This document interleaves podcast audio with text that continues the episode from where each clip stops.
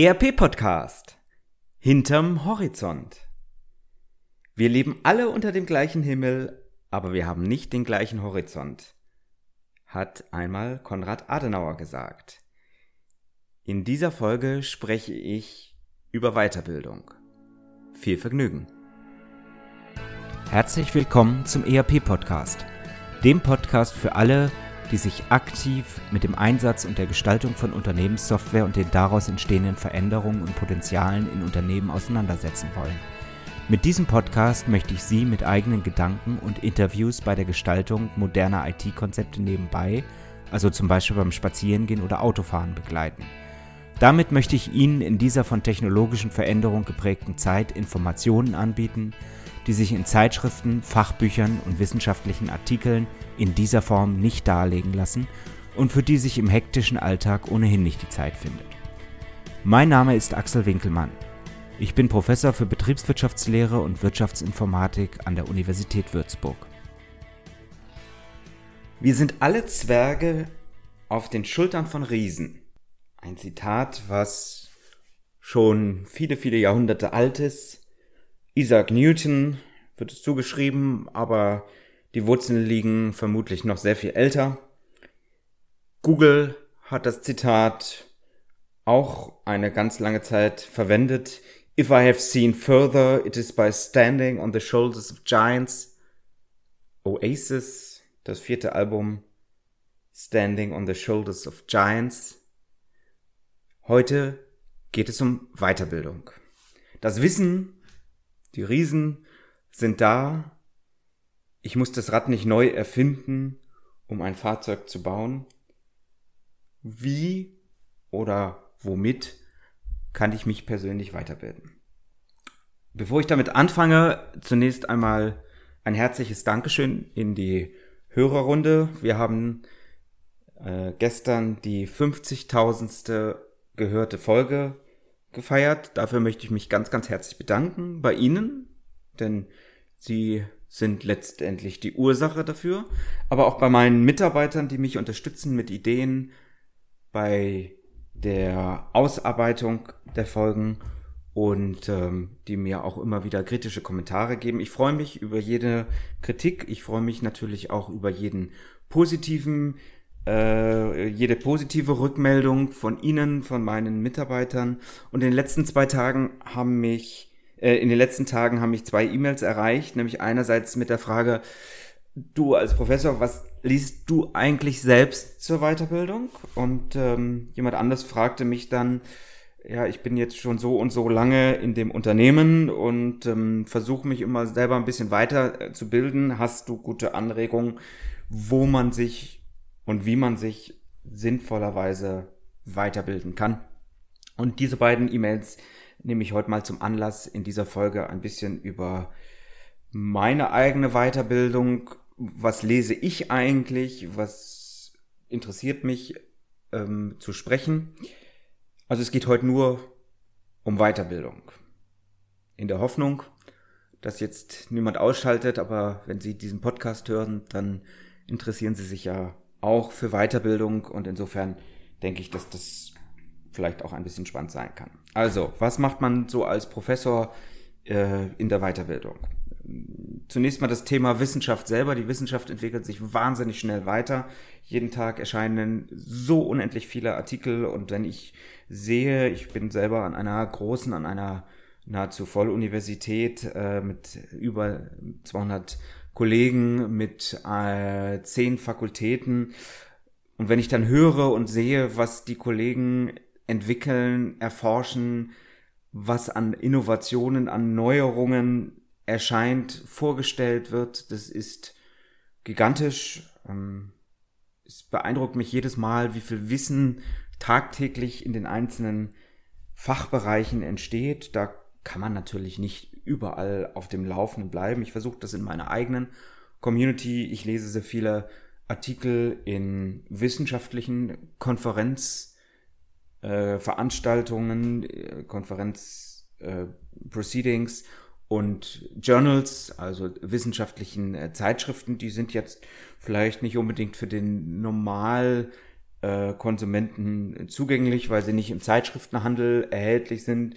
Wir haben hier große wissenschaftliche Digitalbibliotheken, aus denen ich mir die entsprechenden Artikel herausziehen kann, die es im Zugriff äh, sicherlich auch in der einen oder anderen Form in der normalen Bibliothekswelt äh, geben mag. Dann kommt natürlich hinzu, dass ich selber sehr viele Artikel begutachte.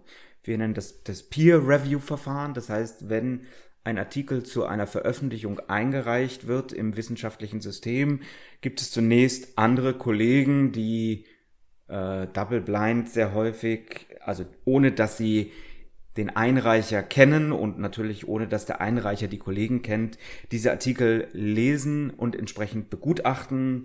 Sehr häufig werden Artikel abgelehnt oder sie müssen entsprechend überarbeitet werden, weil bestimmte Dinge nicht bedacht wurden oder ähnliches. Ähm, da lernt man natürlich Tag für Tag eine Menge über die verschiedenen Themengebiete, in meinem Falle vor allen Dingen der Wirtschaftsinformatik mit dem speziellen Interesse, insbesondere auf dem Unternehmensdatenfundament. Ich ähm, reviewe auch sehr, sehr viele Projektanträge. Jetzt habe ich gerade wieder für die österreichische Forschungsgesellschaft Ende letzter Woche drei Anträge begutachtet. Ähm, wir haben auch selber viele Artikel, die wir schreiben. Auch hier gibt es viel Literaturarbeit zu tun. Hier muss viel gelesen werden, um dann den eigenen Artikel mit der Basis der bisher, des bisherigen Wissens schreiben zu können, also Standing on the Shoulders of Giants. Auch Projektanträge werden von uns viele, viele, viele Anträge gestellt. Ähm, wenn wir denn erfolgreich sind mit einem Antrag, dieses Jahr waren wir sehr erfolgreich, die ganze, die ganze Lehrstuhltruppe hat sich äh, größenmäßig fast verdoppelt. Ähm, dann müssen aus diesen kürzeren Anträgen, die vielleicht 10 bis 15 Seiten lang sind, entsprechend Langanträge ausgearbeitet werden, die dann schnell 60, manchmal auch 80 Seiten inhaltlicher Art haben. Wir haben jetzt gerade mehrere ERP-Anträge bewilligt bekommen, Langanträge schreiben müssen, ähm, Blockchain im ERP-Kontext, künstliche Intelligenz im Compliance-Kontext der ERP-Systeme. Ich denke, dazu werden wir auch nochmal eigene Folgen machen, weil das äh, durchaus sehr hochinnovative Sachen sind, die wir dort äh, machen. Also da lernt man natürlich allein schon dadurch, dass man sich in dieser neuen, in dieser Forschungswelt bewegt. Dann haben wir natürlich am Lehrstuhl jedes Semester so ungefähr 15 bis 30 Semesterarbeiten von Studierenden, von Bachelor, von Masterstudierenden, die sich mit bestimmten Themen, die wir vorgeben, beschäftigen, die sich einarbeiten, die das wissenschaftliche Arbeiten lernen. Auch die wollen entsprechend gelesen werden. Das gleiche gilt für, für Bachelor- und Masterarbeiten, die dann im Umfang natürlich ein bisschen größer sind. Sie merken schon, ich lese relativ viel. Ich lese allerdings auch relativ schnell. Ähm, das ist vielleicht auch etwas, was man in meinem Beruf lernt oder lernen muss, um äh, durch die Menge an Literatur auch einfach durchzukommen. Dann habe ich hier gerade wieder eine Dissertation auf meinem Schreibtisch, die begutachtet werden muss. Da geht es um RFID-Implementations, ist am Nachbarlehrstuhl entwickelt worden, also um Sensorik, insbesondere um Identification, um Identifikationsstandards an der Stelle. Also auch über derartige Dinge, über derartige Begutachtungen bleibe ich hier auf dem Laufenden. Und natürlich schaue ich auch immer ein bisschen zu meinen Kollegen, die auch, genau wie ich, äh, wissenschaftliche Bücher, Grundlagenwerke veröffentlichen. Auch hier versuche ich so ein bisschen auf dem Laufenden zu bleiben, welcher Kollege in der Wirtschaftsinformatik hat gerade welche Neuauflage gestaltet. Und das ähm, führt dann dazu, dass wir uns diese auch bestellen für den Handapparat, das heißt die Bücher am Lehrstuhl, äh, und dass diese Inhalte dann auch entsprechend in die Lehre, in die Lehrveranstaltung mit einfließen, damit auch unsere Studenten angeregt werden, hier mit dem neuesten Wissen in der Lehre versorgt zu werden und sich selber auch fortzubilden. So, damit könnte man sagen, mein Alltag ist gut ausgefüllt, das ist er damit tatsächlich, aber damit ist das noch lange nicht zum Ende, denn ich spreche in der Form als Fachexperte für ERP, für das Unternehmensdatenfundament, natürlich mit sehr vielen Unternehmen so im Laufe der Woche. Ich würde mal schätzen, im Durchschnitt vielleicht so ein, zwei Unternehmer, mit denen ich durchaus am Tag in irgendeiner Form in Kontakt stehe. Ich stehe mit sehr vielen ERP-Herstellern auch in Kontakt. Gestern bin ich mit einem ehemaligen Geschäftsführer oder Vorstand eines sehr großen ERP-Hauses aufgewacht und habe abends mit dem Geschäftsführer eines anderen cloudbasierten ERP-Herstellers den Tag beendet. So kann das aussehen, so sieht das natürlich nicht jeden Tag aus, aber das ist schon sehr, sehr viel, was wir mit äh, diesen äh, Unternehmen zusammen machen. Ähm, teilweise entwickeln wir auch mit Herstellern zusammen, teilweise gestalten wir auch neue Dinge, teilweise ähm, arbeiten wir auch an Studien mit entsprechenden Unternehmen zusammen. Also das ist sehr, sehr spannend und da lernt man tagtäglich neue Dinge. Ich lerne auch viele Dinge, das gebe ich ehrlich zu, über diesen Podcast, über den ERP-Podcast. Einerseits dadurch, dass ich immer wieder mit interessanten Leuten eine spannende neue Folge aufnehmen kann. Natürlich stelle ich viele Fragen auch, um einfach ins Gespräch zu kommen. Aber ich stelle auch immer wieder fest, dass ich ganz, ganz neue Dinge lerne, ganz, ganz neue Aspekte sehe, über die ich vorher selber noch nicht nachgedacht habe. Und selbst meine eigenen Gedanken, die mir kommen, wenn ich so eine Solo-Folge vorbereite und aufnehme, ähm, führen dazu, dass ich Dinge anders durchdenke, neu durchdenke ähm, und ich mich entsprechend auch inhaltlich anders auseinandersetzen muss mit bestimmten Dingen, als ich das vorher gemacht habe.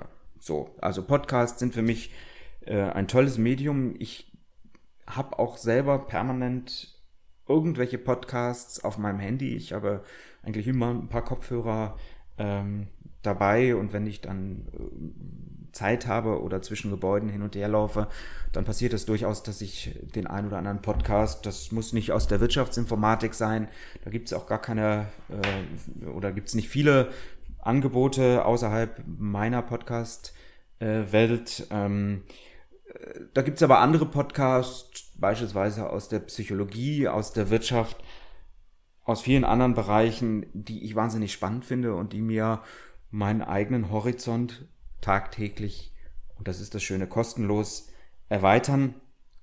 Audiobücher sind an der Stelle sicherlich auch zu nennen, wenn ich längere Autofahrten habe.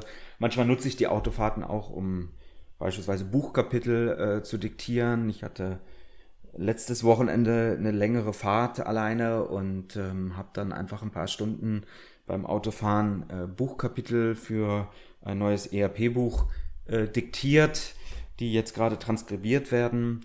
Das ist eine tolle Möglichkeit für mich, einfach Zeiten zu nutzen, wo ich nur unterwegs bin, wo ich mich entsprechend weiterbilde oder auch über Sachen nachdenke. Wie gesagt, Audiobücher sind auch ein tolles Medium. YouTube ähm, hat sich bei vielen als auch Weiterbildungsmöglichkeit durchgesetzt. Ich bin immer ein bisschen vorsichtig, weil sicherlich nicht alles, was dort präsentiert wird, ähm, auch der Wahrheit entspricht und manches auch ein bisschen zu plakativ dargestellt wird, aber es gibt tolle Formate, es gibt tolle Interviewformate auf YouTube. Ich ähm, nutze diese Plattform allerdings weniger zum Sehen als vielmehr zum Hören. Das heißt, das Bild interessiert mich eigentlich weniger als vielmehr die Tonspur. Also das sind Dinge, mit denen ich auch immer versuche, mich selber irgendwo weiterzubilden. Jetzt bin ich ja gefragt worden, was liest du selber? Also habe ich ja jetzt gesagt, so Artikel, ähm, teilweise wissenschaftliche Bücher, wo ich immer wieder nachschlage, Dissertationen und so weiter und so fort. Vielleicht mal so ein paar Bücher, die ich in letzter Zeit angelesen, gelesen habe, ähm, die mich beschäftigt haben. Ich fange mal in alten Zeiten an. Ich habe mir vor kurzem eine Erstauflage der Grundlagen der Betriebswirtschaftslehre von Dr. Erich Gutenberg. Er ist Mitbegründer der deutschsprachigen Betriebswirtschaftslehre, so kann man das, glaube ich, sagen. Er hat einen sehr großen Einfluss gehabt auf viel Wissensvermittlung, viel Wissensschaffung auch innerhalb der deutschsprachigen BWL. Ich denke, er war auch jemand, der sehr stark die, ja, die initialen Entwicklungen auf dem ERP-Markt beeinflusst hat. Damit sage ich nicht, dass er selber äh, daran mitgearbeitet hat, sondern die Erkenntnisse, die er innerhalb der BWL aufgeschrieben hat, sind sicherlich auch relevant gewesen und sind eingeflossen in das, was dann in den 70er Jahren die ersten ERP-Hersteller auch an Software entwickelt haben. Also das ein spannendes, nicht ganz leicht verdauliches Buch. Ähm, ein weiteres spannendes Buch, was mich, habe ich jetzt das dritte Mal schon gelesen, sehr gefesselt hat, ist das Buch Das Streben nach Wohlstand, die Wirtschaftsgeschichte des Menschen von Peter Jay. Ist ein Buch, was so ein bisschen von ja, den letzten 15.000 Jahren zusammenfasst, warum der Mensch eigentlich nach Wohlstand strebt, was die Hintergründe für bestimmte geschichtliche Entwicklungen waren, warum wir heute sechs, acht Milliarden Menschen sind. Ähm, viele, viele Gedanken, die dort zusammengetragen sind, hat mich fasziniert, hat sicherlich auch viel damit zu tun, warum wir heute Technologie, warum wir heute Digitalisierung einsetzen, warum vielleicht in Zukunft die Arbeitszeiten dadurch sinken werden, ähm, also viele Dinge, zu denen man sich sicherlich an der Stelle interessante Gedanken machen kann. Gustav Le Bon, Psychologie der Massen, auch ein alter Klassiker, ähm, ein Psychologe, der sich, ja, Erstauflage 1911, der sich Gedanken damit darüber gemacht haben, wie Massen eigentlich beeinflusst werden, wie Meinung entsteht, wie Meinung auch gemacht wird. Ich bin sicher, der ein oder andere Politiker wird dieses Buch kennen und vielleicht auch die ein oder andere Erkenntnisse in seine Politik einfließen lassen. Ähm, dann lese ich natürlich auch ganz praktische Bücher, Getting Things Done, David Allen, so ein Buch, äh, wie organisiert man sich eigentlich selber, ähm, auch Themen Geldanlage, Aktienanlage, Steuern. Steuern ist zum Beispiel ein spannendes Buch von Johann Graber zum Thema, wie gehe ich mit dem Thema Steuern um, wie kann ich ähm, meine Steuerbelastung gestalten. Ähm, anderes spannendes Buch, das gibt es, glaube ich, nur noch gebraucht, wenn überhaupt, Kursstürze am Aktienmarkt von Hartmut Kieling, ein Taschenbuch, äh, wo er von den Tulpenspekulationen in Holland 1600 irgendwas bis heute verschiedene Kursstürze aufarbeitet, die Hintergründe darstellt, die Entwicklung danach darstellt. Ein wahnsinnig spannendes Buch für alle, die sich so ein bisschen für Hintergründe auch interessieren. Ähm, ein Klassiker, den ich auch mehrfach schon gelesen habe, Benjamin Graham. Das ist der Professor, bei dem Warren Buffett äh, letztendlich auch investieren gelernt hat und der sehr erfolgreich war, zwischendurch mal nicht so. Ähm, und der hat einen Klassiker geschrieben, das nennt sich Intelligent investieren in der deutschen Auflage oder in der englischen, ich weiß nicht in der wievielten Auflage, The Intelligent Investor. Ein sehr, sehr spannendes Buch für alle, die sich ein bisschen zu den Hintergründen von Aktien, von, von Werten von Aktien interessieren, lohnt sich auf jeden Fall. Ähm, wie gesagt, ich habe schon mehrfach äh, da auch gelesen. Dann schätze ich sehr meinen Kollegen Hans-Werner Sinn, mehrere Bücher, die er entsprechend auch geschrieben hat an der Stelle. Ähm, ich mache jetzt keine Werbung für einzelne Bücher, weil ich glaube, er ist so omnipräsent, ähm, dass jeder weiß, was seine Themen sind. Ähm, wenn ich dann mal wieder in die Wirtschaftsinformatik zurückgehe, dann gibt es da zwei amerikanische äh, Wissenschaftler, Brynjolfsson und McAfee, ähm, die 2014 einen Bestseller geschrieben haben. The Second Machine Age ähm, war ein ganz großer Erfolg. Viele sehr interessante, sehr gute Gedanken, Plattformgedanken, äh, Gedanken zur, zur künstlichen Intelligenz, äh, zur Veränderung der Arbeitswelt. Wer es nicht gelesen hat, ich denke, es lohnt sich auf jeden Fall, äh, sich dieses Buch ähm, vielleicht in den Herbsttagen, bei denen die Tage ja immer kürzer und die Abende immer länger werden, zu kaufen. Es gibt Nachfolger, äh, Machine Platform Crowd, wie wir das Beste aus unserer Zukunft machen. Gerade jetzt 2018 erschienen sicherlich auch eine gute Empfehlung, um so ein bisschen zu reflektieren, wie Maschinen, wie Technologie, wie Digitalisierung unsere Arbeitswelt verändert und wie wir selber äh, darauf reagieren können oder was das für uns auch für unsere Zukunft bedeutet. Wer dann so ein bisschen in die Forschung reinschauen will, wir selber haben gerade ein Buch rausgebracht aus einem Forschungsprojekt heraus. Da ging es in dem Forschungsprojekt Komplex E ähm, um ja, digitale Schnittstellen zwischen Unternehmen. Wie tauschen Unternehmen Daten aus? Wo liegen die Probleme? Welche Schnittstellen gibt es dort eigentlich? Was kommt auf uns zu? Wir reden ja zukünftig nicht mehr nur über Schnittstellen zwischen Unternehmenssoftwaresystemen von Unternehmen, sondern wir reden ja viel, viel mehr zurzeit über Schnittstellen zwischen Maschinen, über Schnittstellen zwischen Maschinen und Unternehmenssoftware, über Schnittstellen zwischen Maschinen und Menschen. Und äh, zu unseren Erkenntnissen, zumindest im Kontext von Unternehmenssoftware, haben wir als Abschluss dieses Projektes ein großes Buch geschrieben, E-Standards einfach einführen.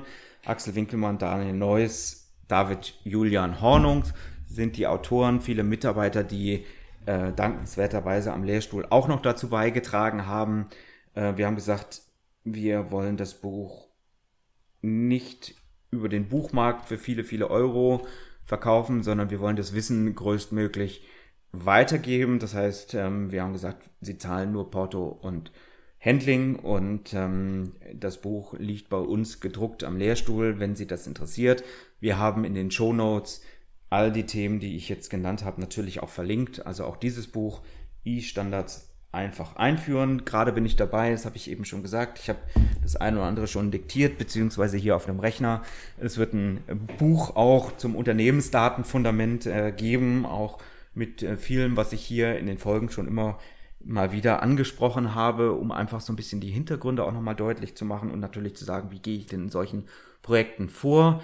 Denn auch wenn viele in den letzten Jahrzehnten schon einmal in ERP, in ein ja, Teil Unternehmensdatenfundament investiert haben, stellen wir doch immer wieder fest, dass es unglaublich viele Unternehmen gibt, die überall Insellösungen haben, die eigentlich ganz dringend in ein Unternehmensdatenfundament, in die Digitalisierung investieren müssen.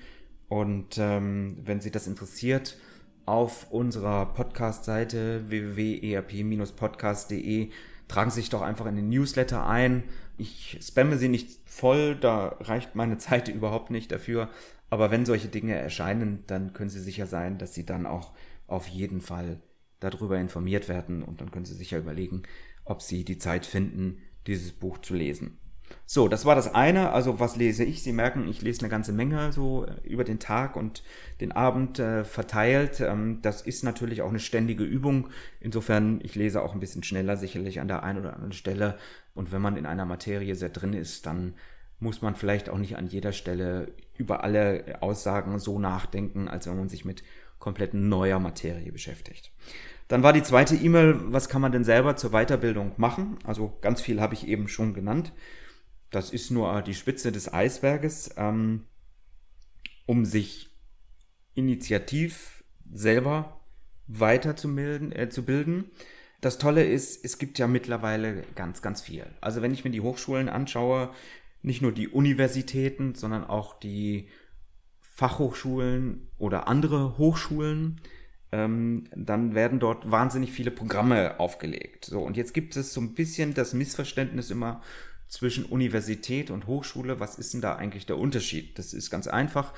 Die Universität hat das sogenannte Promotionsrecht, das heißt, Mitarbeiter an den Lehrstühlen können und müssen entsprechend auch Forschung betreiben und haben natürlich das Ziel auch mit einer Doktorarbeit entsprechend promoviert zu werden, das heißt den Doktortitel äh, zu bekommen. Das heißt, sie müssen sehr, sehr viel in der Forschung auch leisten. An der Universität wird also ungefähr pari gelehrt und geforscht, neues Wissen erarbeitet, neue Fragestellungen adressiert, also des Pudels Kern sozusagen, ähm, während die Fachhochschulen dieses Konstrukt Lehrstuhl, Professor mit entsprechend vielen Mitarbeitern in der Form, wie wir sie an der Universität haben, gar nicht kennen. Hier gibt es vermutlich sogar mehr Professoren bezogen auf den einzelnen Fachbereich, die aber selber keine Mitarbeiter haben.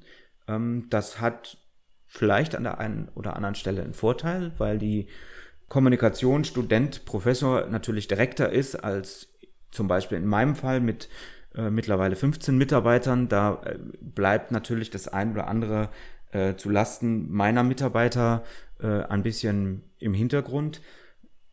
So, auf der anderen Seite heißt es aber auch, dass mich meine Mitarbeiter permanent treiben, dass wir permanent neue Forschungsprojekte, neue Forschungsideen, neue Forschungsgedanken ausarbeiten, entsprechend vertiefen, ganz, ganz viel neues Wissen entsteht, während der, der einzelne Professor an der Fachhochschule, der eben für sich allein sehr viel auch nur Lehre machen muss, ähm, wenig Zeit im Vergleich hat für Forschung. Ähm, also Forschung ist schon etwas, was in den meisten Teilen eigentlich an der Universität und vielleicht weniger an Fachhochschulen oder äh, dualen Hochschulen oder ähnliches entsteht.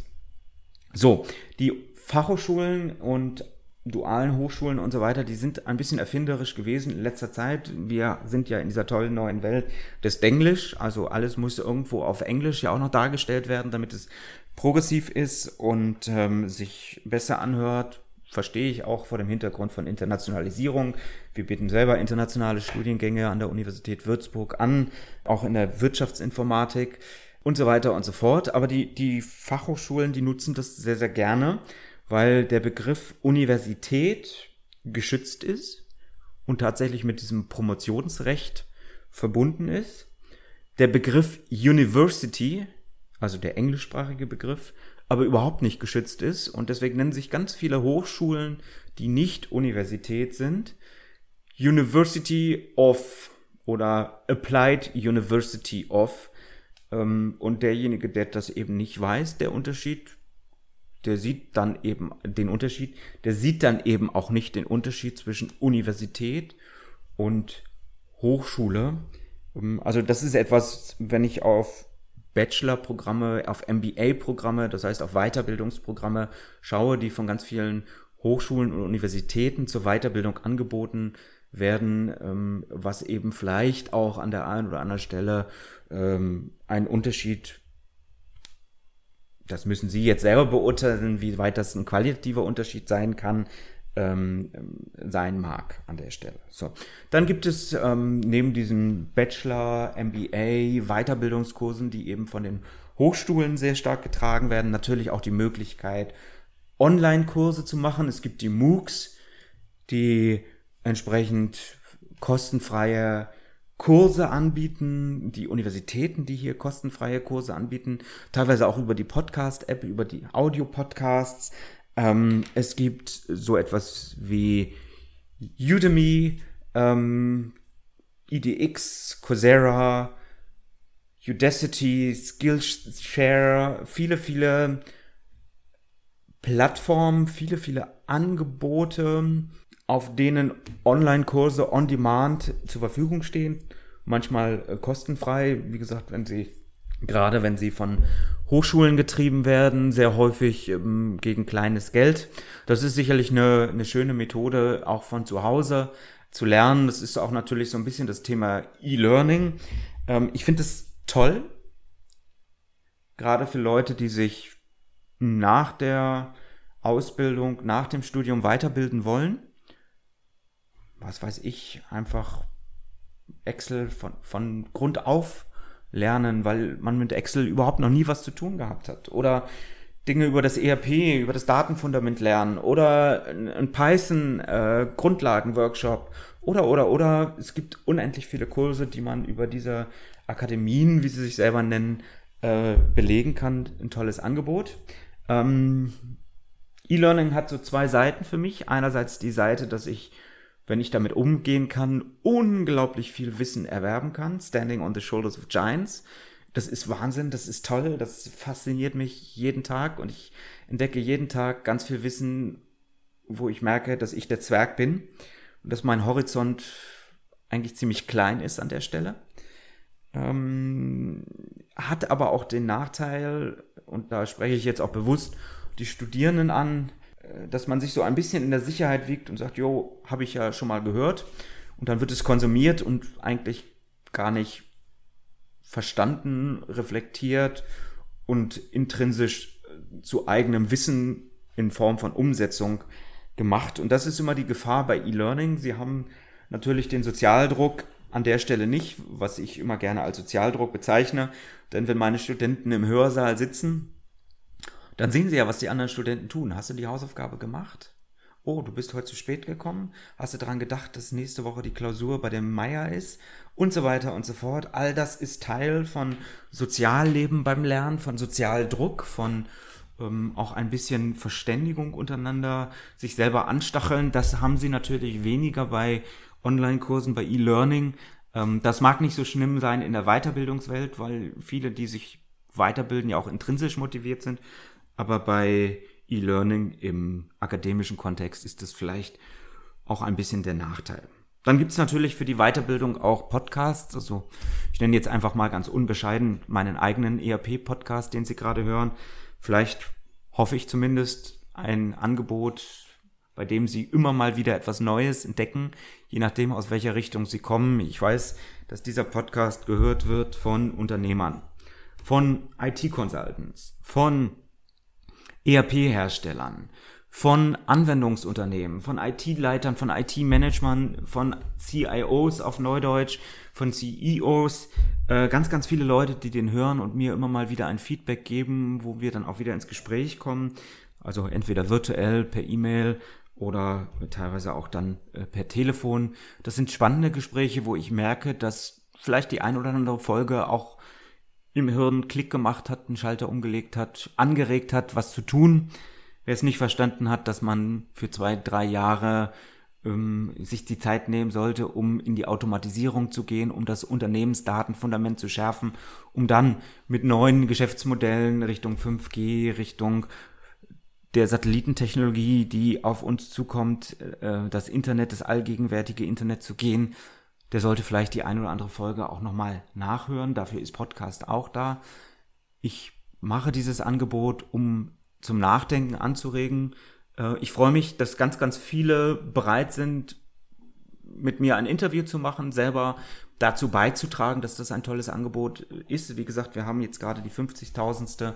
gehörte Folge gefeiert. Äh, ist ein schöner Erfolg äh, dafür, dass wir das letztes Jahr eigentlich nur als Versuchsballon gestartet haben. Ja, und jetzt gibt's noch ein abschließendes Weiterbildungsangebot, was ich Ihnen machen möchte, weil ich selber sehr viele Unternehmen begleitet habe, sehr viele Startups begleitet habe, selber gegründet habe. Ich sage immer auf meinen Keynotes, ich bin so ein Kind äh, der New Economy. Ähm, mein erstes Unternehmen äh, war zu New Economy Zeiten viel auf Messen. Ich habe, glaube ich, alle CeBITs seitdem äh, mitgemacht. Ich habe die Systems leben und sterben gesehen. Ich habe viele Regionalmessen gesehen, die nicht mehr funktionieren. Ich habe leider Gottes auch aus meiner Sicht eine CeBIT gesehen, die sich zwar versucht neu zu positionieren, aber nicht an die alten Erfolge anknüpfen kann. Ähm, welche Meinung Sie zur CeBIT haben, das müssten Sie für sich selber entscheiden. Ich habe ein bisschen das Gefühl, dass Fachmessen zunehmend schlechter laufen, dass Fachmessen zunehmend nicht das Mittel der Wahl sind, um sich zu informieren. Und das ist auch meine große Befürchtung, dass viele Mittelständler zukünftig ähm, ja, etwas verlieren, eine Informationsmöglichkeit verlieren und wenn dann der Stahlhändler um die Ecke als Synonym für alle, die vielleicht nicht so IT-affin sind, irgendwie eine neue Lösung brauchen, die eigene Probleme in äh, digitale Lösungen übersetzen wollen. Also ich habe ständig Bestandsprobleme, was kann ich dagegen tun, sozusagen, das ist das Problem und die Fragestellung oder die Lösung wäre dann natürlich investieren ins Datenfundament, aber dafür muss man ja erstmal auch recherchieren und äh, sich sicherlich auch weiterbilden. Ja, wenn dann der Stahlhändler hingeht und das versucht zu tun und die Messen gibt's dann eben in der Form vielleicht nicht mehr, äh, dann wird das eben sehr schwierig und dann stellt sich natürlich die Frage, wo geht er hin? Da fallen mir immer so ein, zwei Namen ein, die jeder kennt. Ähm, und sicherlich geht er dann zunächst mal auf die Webseite von diesen großen Unternehmen und wird dann von dem Vertriebler entsprechend ähm, ja, eingenordet in den nächsten Wochen, bis er dann unter Umständen den Vertrag abschließt, obwohl es bei unserem tollen IT-Mittelstand, den wir hier auch in Deutschland haben, IT-Mittelstand geht los bei Unternehmen, die nur zehn Mitarbeiter haben, endet aber noch lange nicht bei vielen Softwareunternehmen, die mehrere tausend Mitarbeiter haben. Also wir haben wirklich tolle Softwareunternehmen hier in Deutschland, die auch tolle Lösungen, auch Branchenlösungen anbieten, auch verstehen, wie einzelne Stahlhändler sozusagen ticken. Ja, und die werden dann so ein bisschen bei diesem Spiel außen vor sein. Das ist so ein bisschen die Befürchtung, die ich habe. Und genau aus dem Grund haben wir angefangen und haben gesagt, wir müssen das dies Jahr mal ganz anders machen. Wir investieren äh, sozusagen eigene Zeit in etwas, was wir DigiConf genannt haben. Die erste virtuelle Fachmesse für Unternehmenssoftware, natürlich insbesondere das Datenfundament, insbesondere ERP. Ähm, worum geht es? Wir machen drei Tage lang mit verschiedensten Herstellern, mit ganz, ganz vielen IT-Fachexperten, Livestream für Sie. Wir moderieren das, ich moderiere das, ich stelle kritische Fragen an die Hersteller. Äh, Sie können selber Fragen an die Hersteller stellen. Ähm, wie machen wir das? Sie können sich über die Webseite www.digiconf.de registrieren, sich ein Ticket ziehen und von 5. bis 7. November werden wir dort im Livestream einzelne Softwarelösungen vorstellen, die uns die Hersteller zur Verfügung stellen, die die Hersteller präsentieren. Ein spannendes Format, denn sie bleiben völlig anonym für diese Hersteller. Sie können im Gegenteil sogar Fragen stellen über eine Chatfunktion ähm, die Hersteller haben die Möglichkeit, mit ihnen in Dialog sozusagen zu treten, ohne dass sie sich selber in der Vorabinformation zu erkennen geben müssen. Das heißt, sie müssen also nicht fürchten, dass irgendwie der Vertriebler von der Firma X oder Y die nächsten Wochen bei ihnen anruft, denn ich weiß, das Wichtigste und das Wertvollste, was wir haben, ist unsere Zeit. Ähm, und vielfach unterbleibt gerade im Mittelstand das Informieren, weil einfach die äh, Befürchtung ist, dass, obwohl man sich ja nur mal informieren wollte, irgendwelche Vertriebler die nächsten Wochen das Telefon nicht mehr freigeben und permanent anrufen. So, wen haben wir alles eingeladen? Wir haben Open Source Synapy, wir haben eine Intershop dabei, wir haben eine Godesys, eine Easy, eine Innosys, eine Aseco, eine Oxion, Reclap, CSS, eBootis, die Cosmo Consult, Actindo, Alphaplan. Wir werden ein bisschen sprechen über Integrationsbelange. Die Firma Seeburger ist dabei, ZWF, PSI, äh, eine GWS, N&P, Nupis, CVS und ganz, ganz viele Fachexperten, die uns hier zur Verfügung stehen mit ganz vielen interessanten Programmen. Die haben wir mittlerweile, die ganzen Programmpunkte haben wir mittlerweile auch auf unserer Webseite. Schauen Sie mal drauf ähm, ob das für, für Sie ist. Das Ganze ist kostenlos. Sie müssen sich nur registrieren, damit wir Ihnen entsprechend den Zugangscode geben können, damit wir Ihnen das Programm vorher zusenden können. Wir versprechen keine Spams. Ähm, wir wollen das neutral halten. Wir wollen das neutral moderieren. Wir bringen sozusagen das Wissen im Livestream zu Ihnen nach Hause oder vielmehr ins Büro. Sie können sich einzeln, Sie können sich mit Kollegen vor den Bildschirm setzen. Sie können neutral informiert sein, sie können anonym bleiben, sie können sich mit den Herstellern in Kontakt setzen, ganz wie sie das wollen. Wichtig ist, wir wollen ihnen drei Tage lang Informationsangebot bieten, ein neues Informationsangebot schaffen, weil wir eben genau sehen, dass die stationären, die traditionellen Fachmessen nicht mehr so funktionieren. Das ist zurzeit unser Weiter Anbildung, unser Weiterbildungsangebot an Sie. Ähm, ich glaube, das ist eine spannende Möglichkeit, sich mit dem Thema auseinanderzusetzen, weiterzukommen, was weit über das geht, was wir hier im Podcast leisten können. Nichtsdestotrotz bleibt für mich auch der Podcast, der wöchentlich am Mittwoch erscheint, ein ganz, ganz spannendes Format. Ich habe unglaublich viele tolle Diskussions- und Interviewpartner, die wir in den nächsten Wochen vorstellen werden. Ganz unterschiedliche Themen von IT-Leitern über neue Technologien, über Fragestellungen, ja, die vielleicht auch ein bisschen mehr aus der Forschung kommen, die ihnen neue Impulse geben sollen, über das, was in den nächsten Monaten und Jahren auf uns zukommt. Vielleicht hat Ihnen das ein oder andere aus der heutigen Folge auch dabei geholfen. Würde mich freuen. Ich freue mich wie immer über Ihre Rückmeldung. Und für heute verbleibe ich mit herzlichen Grüßen. Keep connected. Herzlichst, Ihr Axel Winkelmann. Ihnen hat der ERP-Podcast gefallen und Sie konnten wertvolle Erkenntnisse gewinnen? Dann würde ich mich über eine Bewertung auf iTunes freuen, damit auch andere von diesem Podcast erfahren können. Eine Anleitung für die Bewertung finden Sie auf www.erp-podcast.de. Dort finden Sie auch weitere Hinweise, Links und Aktualisierungen zu dieser Folge.